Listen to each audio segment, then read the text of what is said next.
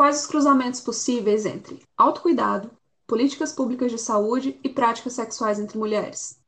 Para pensar possíveis respostas para essa pergunta, eu, Alana Ávila, psicóloga pela UFC e doutoranda em antropologia social na UFSC, converso hoje com Jainara Gomes de Oliveira, doutora e mestre em antropologia social pela UFSC, bacharel em ciências sociais pela UFAL e pesquisadora vinculada ao Transes, Núcleo de Antropologia do Contemporâneo da UFSC. Hoje a nossa conversa se dá a partir do artigo Racionalidade Neoliberal e a Nova Saúde Pública, Sujeitos, Estado e Políticas Públicas no Campo das Práticas Sexuais entre Mulheres, escrito por Jainara e publicado na revista Socialidades Urbanas em julho de 2020. Então, Jainara, seu trabalho parte de uma discussão do neoliberalismo enquanto mais do que uma matriz econômica, mas uma racionalidade produtora de subjetividades. Você pode explicar o que isso significa e como isso pode ser visto na área da saúde? Oi, Alana, boa tarde. Primeiro, antes de responder a questão, gostaria de agradecer o convite. Foi bastante animador e parabenizar também pela iniciativa. Espero que iniciativas como essas aconteçam outras vezes. É, bom, para responder a tua questão, acho que eu começaria insistindo no, na ideia de que, ao conceber o neoliberalismo como uma racionalidade política, uh, que constitui formas de vida e modos de produção de sujeitos, e não apenas como uma política econômica institucionalizada que produz, então, modo de circulação de economia, de riquezas, uh, eu quis assinalar que o neoliberalismo produz determinado tipo de sujeito, assim como determinados modos de relação, relação a si, aos outros e ao mundo. Economias psíquicas e vínculos sociais também bastante determinados. E dessa maneira, o neoliberalismo também produz modos de partilha e distribuição de afetos, moralidades, éticas, valores e normas. Essa maneira de pensar, sentir, agir, podemos assim dizer, produzida pelo neoliberalismo, que tem sido generalizada para os campos mais diversos da vida incluindo o campo da saúde pública. Né? por isso, considero que conceber o neoliberalismo apenas enquanto uma política estritamente econômica não seria tão analiticamente rentável, senão a gente ficaria numa análise muito macroestrutural e perderia de vista esses modos de subjetivação e esses modos de ser de pensar dos sujeitos. Né? Então, por exemplo, muitos é, autores assinalam que o neoliberalismo tem é, destruído os serviços públicos. E eu, evidentemente, concordo com isso. Mas acho que isso não diz, não diz o suficiente sobre a questão. Uh, por outro lado, então, eu, eu, eu, acho que seria importante assinalarmos a reformulação da relação entre a economia e a política promovida pelo neoliberalismo. Uh, e devemos fazer isso desde uma perspectiva de dentro, ou seja, nesse sentido, tal reformulação indica, mais fundamentalmente, uma reformulação da capacidade do Estado, que tem sido usada é, para construir formas de governança que é, seguem os interesses do capital. No neoliberalismo, a crise e a dívida são centrais, pois é por meio da gestão da crise e da dívida que populações são expropriadas pelo capital e os cidadãos são obrigados a suportar as políticas de austeridade. Mas uh, aí também a gente tem que pensar os modos como os próprios os cidadãos, os sujeitos também é, experienciam nas suas práticas cotidianas essas formas de possessão, expropriação e de austeridade. Então, mais do que pensar só apenas no, em termos econômicos, é também importante pensar no neoliberalismo desde termos subjetivos. E no teu artigo, né, no teu campo de pesquisa, é, como que as políticas públicas se encontram com a dinâmica das práticas afetivos sexuais entre mulheres e a lógica do sexo seguro, pensando justamente esse sujeito produzido pelo neoliberalismo, né, que a gente está discutindo. Bom, desde o da, do advento da epidemia da AIDS no mundo e no Brasil em particular, a gente tem um, um, um número crescente de pesquisas na área de ciências sociais sobre as questões de saúde é, da mulher em particular. E também, desde então, a gente tem modos particulares de formular as políticas públicas e de incluir essas políticas públicas a partir do SUS, por exemplo.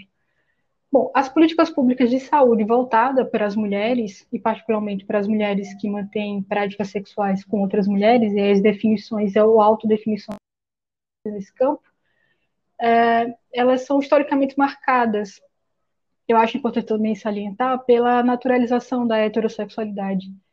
É, ela, assim, essa, essas políticas públicas, elas, assim, partem do pressuposto de que as mulheres, por elas assistidas, são naturalmente heterossexuais.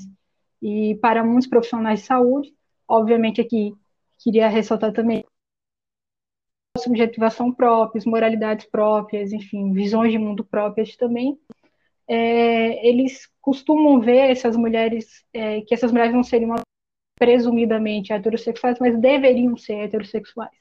Então, as políticas públicas de saúde elas são marcadas pelo que nós podemos chamar da heterossexualidade compulsória, da heteronormatividade e do heterossexismo. E dessas maneiras, essas é, muitas mulheres que mantêm essas relações é, sexuais com outras mulheres, elas experienciam é, discriminação por parte dos profissionais de saúde, né? Em muitos relatos isso aparece nas pesquisas, não só na minha, mas em outras pesquisas, sobretudo uh, em consultas ginecológicas. E tais experiências fazem com que é, muitas dessas mulheres de vergonha, constrangimento ao procurar assistência médica. Mas, por outro lado, é, essas mulheres também relatam que não consideram que suas práticas sexuais contra as mulheres sejam uh, arriscadas, né, no termo da, do que a gente pode chamar de um sexo seguro. Uh, por isso elas consideram que uh, não ser, é, que nesse caso não seria necessário é, fazer as consultas ginecológicas ou recorrer a métodos de proteção. Há também aqui uma ideia é, de que apenas as práticas sexuais com os homens seriam arriscadas, ofereciam, ofereceriam risco à saúde dessas mulheres. E também é uma lógica aqui de liberdade de escolha individual, né? De que usar ou não preservativo nas práticas sexuais seria uma questão apenas de escolha individual entre as parceiras e não num âmbito mais amplo. E nesses casos elas elas sentem que quando as, as parcerias se tornam duradouras e fixas, por exemplo, o melhor método de prevenção seria então a, a confiança que uma parceira tem na outra. Isso, isso, é bem interessante, né? Pensar como é visto né, o sexo entre mulheres e como os profissionais de saúde apreendem né, essa, essa outra dinâmica, porque a gente parte de fato de uma, de uma presunção que quem está procurando ali são sujeitos heterossexuais que não têm esse, esses desvios, né, como foi visto por muito uhum. tempo, e que alguns profissionais de saúde insistem em pensar por essa ótica, né, do desvio. É, e então, assim, pensando nessa, nessa dinâmica né, do Estado, das políticas públicas e, e da saúde, a medicina e o Estado elas comumente se aliam através de processos difusos, né, de saber e poder para dar conta do corpo feminino, inclusive através da produção de políticas públicas, né. Nesse sentido, as ideias sobre o papel de gênero na, da mulher na sociedade são refletidas nas políticas que quase que focam quase que exclusivamente no caráter reprodutivo, né? Se a gente for pensar as políticas públicas produzidas no Brasil, por exemplo, muitas delas focavam quase que exclusivamente na questão da reprodução e no ciclo reprodutivo da mulher, né? Para além do gerar e parir, é bem complicado falar sobre. Então, dessa forma, não é surpresa que as práticas sexuais entre mulheres sejam deixadas de escanteio, né, ao pensar a saúde da mulher. É, eu queria saber como que se apresentaram no teu campo de pesquisa os modos de cuidado entre mulheres, né, que mantêm essas relações afetivas sexuais com outras mulheres, para além dessa dinâmica de, de, do relacionamento estável e da confiança, né, que, que seria, que é comum também em, em muitos relacionamentos heterossexuais, né, a, a, ausência de métodos de proteção, métodos de barreira, quando se, se considera que o relacionamento está estável, de alguma forma. Sim, daí eu acho que a gente acaba entrando num impasse, assim, né? Porque, por, por um lado, a gente tem as instituições né, públicas que tentam implementar as políticas voltadas para essas mulheres e a toda, enfim, um argumento né, dos preservativos, dos modos que podem ser utilizados, mas, por outro lado, a, a, a, acaba que esses métodos eles não conseguem ser introduzidos de maneira cotidiana e na prática das relações dessas mulheres. Há uma dificuldade relatada por elas de, por exemplo, usar a camisinha feminina ou outro tipo né, de método de proteção nessas relações. E o que mais se verifica nessas relações é que há confiança na relação, parte, parte do pressuposto que é uma relação duradoura, uma parceira fixa, é que seria o melhor método. Tem aí também uma economia moral, podemos assim dizer, né? É, nesse, no contexto dessas mulheres, de como elas se relacionam com, com si mesmo e com, com a, as suas parceiras também. Então, há uma moralidade muito forte, eu diria, nessas relações. E é uma dificuldade enorme de que outros métodos de proteção possam entrar. Mas, por outro lado, ah, é importante ressaltar também ah, que ela chamou bastante atenção, né? Já ah, no cálculo que elas fazem do risco dessas relações, o fato de considerar que não são relações é, arriscadas como são outras relações, no sentido de que, inclusive estatisticamente, é, ao argumento delas, delas em relação a isso, acaba que esses métodos eles não conseguem ser introduzidos, acabam sendo dispensados. E aí as relações elas se dão de como, como eu tinha colocado, né? Sem os métodos de proteção, mas ao mesmo tempo protegido do ponto de vista dela, já que as relações são fechadas e fixas e duradouras na maioria dos casos. Porque também não, não tem muita opção, né? Quando você procura métodos de, de proteção para o sexo entre mulheres, é uma queixa comum que eu, que eu escuto, né? Inclusive nas redes sociais, fala sobre como não se está preparado, né? A rede de saúde, de modo geral, não está preparada para lidar, enfim, com o sexo entre mulheres e oferecer opções é, seguras e opções que não sejam gambiarras, né? Digamos assim. Exatamente, assim, já que a gente está falando, pra... de, já que a gente está falando, inclusive, de lógicas de mercado, inclusive não existe um mercado assim que, que esteja voltado para essas práticas e que produza melhores métodos. O que a gente tem, no caso dessas mulheres, é, por exemplo, a camisa feminina, para ser introduzida dentro da relação, mas é uma camisinha, inclusive, pouquíssimo usada, inclusive entre mulheres heterossexuais. Então tem uma grande dificuldade aí. Uhum. Por fim, né? No teu artigo, tu, tu fala que, e aqui eu abro aspas, a boa cidadania, né, também entre aspas, exige que os indivíduos assumam a responsabilidade pelo cuidado de sua própria saúde e pela vulnerabilidade de seus corpos. Adotem ações preventivas com a finalidade de não, finalidade de não prejudicarem outras pessoas e gerenciem suas relações individuais com os riscos. Você considera que a ideia de autonomia do cuidado mantém alguma relação com essa produção de boa cidadania e, de certa forma, de apagamento do Estado como provedor dessas práticas e do acesso à saúde, né? Nesse sentido de que os sujeitos, por exemplo, se você quer acessar formas de, de proteção, você tem que acessar isso por outros meios, né? Ou, ou atendimentos por outros meios, seja na iniciativa privada, ou seja com a, as gambiarras, né, que a gente estava falando, já que não tem essa oferta. Sim, acho que é importante a gente é, destacar que o neoliberalismo produz sujeitos é, responsáveis pela própria precariedade, pela falta de assistência médica e de saúde pública, é, que estão no, no contexto em que eles estão submetidos. Né? e procura produzir uma correspondência entre um indivíduo que seja ao mesmo tempo moral e responsável e econômico racional.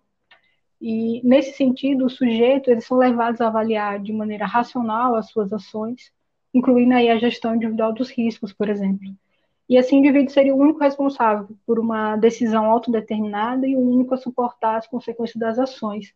E se nós pensarmos em termos de autocuidado, há, há no neoliberalismo, na lógica mercadológica do neoliberalismo, uh, uma, uma crença na ideia de que o cuidado de si seria a responsabilidade do indivíduo e não a responsabilidade da sociedade, do sistema de saúde público. De modo que uh, somos levados a praticar o autocuidado sem a assistência médica e, e de saúde necessária para isso de forma que há uma privatização do cuidado, uma individualização do cuidado. E nesse sentido, eu acho que, que a gente precisaria fazer um movimento contrário, assim, né, de transformar o cuidado enquanto uma prática coletiva e não individualizada, como tem sido induzido pelo neoliberalismo. Eu concordo totalmente. É, e pensando nisso, a gente sabe que a gente está num cenário de precarização das políticas, né, no campo da saúde e uma perseguição à temática de gênero e diversidade. Né? Então, ao mesmo tempo que a gente vê o desmonte de, das políticas públicas de saúde, né, e a intencional precarização do serviço, justamente para atender essa lógica neoliberal e privilegiar o atendimento privado, né, tirar da mão do Estado esse dever que, tá, que é constitucional, que é de, de oferta de saúde, para a população do acesso à saúde, a gente vê também a temática do gênero sendo perseguida, né, de diversas instâncias. É, eu queria saber quais caminhos tu considera possíveis serem traçados para combater isso a partir do Estado, né? Como os profissionais de saúde podem atuar no enfrentamento a essa dinâmica?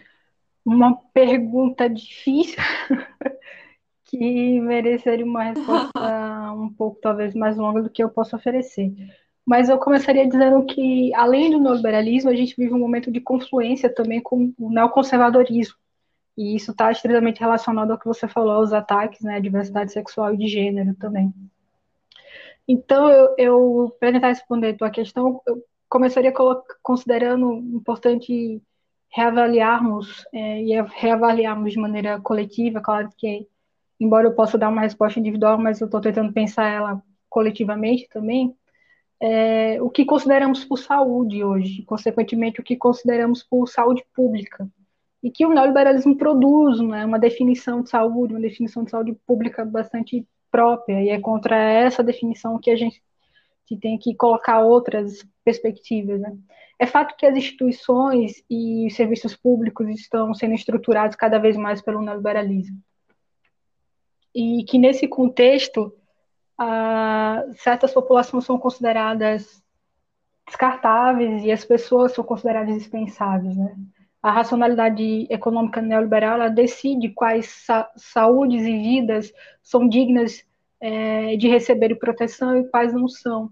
Dessa maneira, as pessoas que têm doenças graves, por exemplo, e não têm condições financeiras de pagar por um serviço de saúde, uma vez que devemos considerar que cada vez mais o SUS tem sido destruído, desmontado de maneira sistemática, isso levando cada vez mais as pessoas a ter que procurar os serviços privados de saúde, elas acabam morrendo. Além disso, o neoliberalismo também produz a ideia de que não somos é, responsáveis pela saúde do outro e apenas pela nossa própria saúde, e nesse sentido a assistência à saúde não seria considerada uh, um bem público, mas sim uma mercadoria, e outra questão também que acho que é importante, né, para tentar te responder, é que deveríamos nos preocupar, é, que, que no neoliberalismo se coloca a ideia que de, deveríamos nos preocupar apenas com a nossa própria saúde e não com a saúde dos outros. Acho que aqui são duas questões importantes, a responsabilidade e o cuidado, não só consigo, mas com o outro também. E há uma como você bem colocou na introdução, há assim uma destruição dos serviços públicos de saúde, mas também dos modos de relação entre os sujeitos, o que por sua vez falava o sentido básico de responsabilidade social. Então eu considero por outro lado que podemos e devemos ser capazes de renovar o significado da noção de responsabilidade, de cuidado.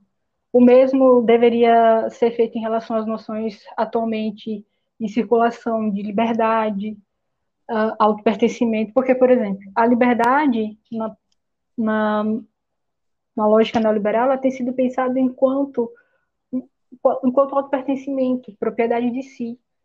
E a autonomia, por outro lado, tem sido pensado como autolegislação.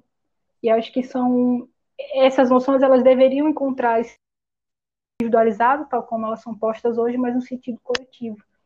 E a meu ver, isso se torna possível à medida que nós é, colocarmos no centro da nossa análise a questão do sujeito político do neoliberalismo. E é preciso questionar esse sujeito. E tal sujeito, na minha análise, é um indivíduo que pode aqui ser entendido como indivisível, independente, soberano, proprietário de si.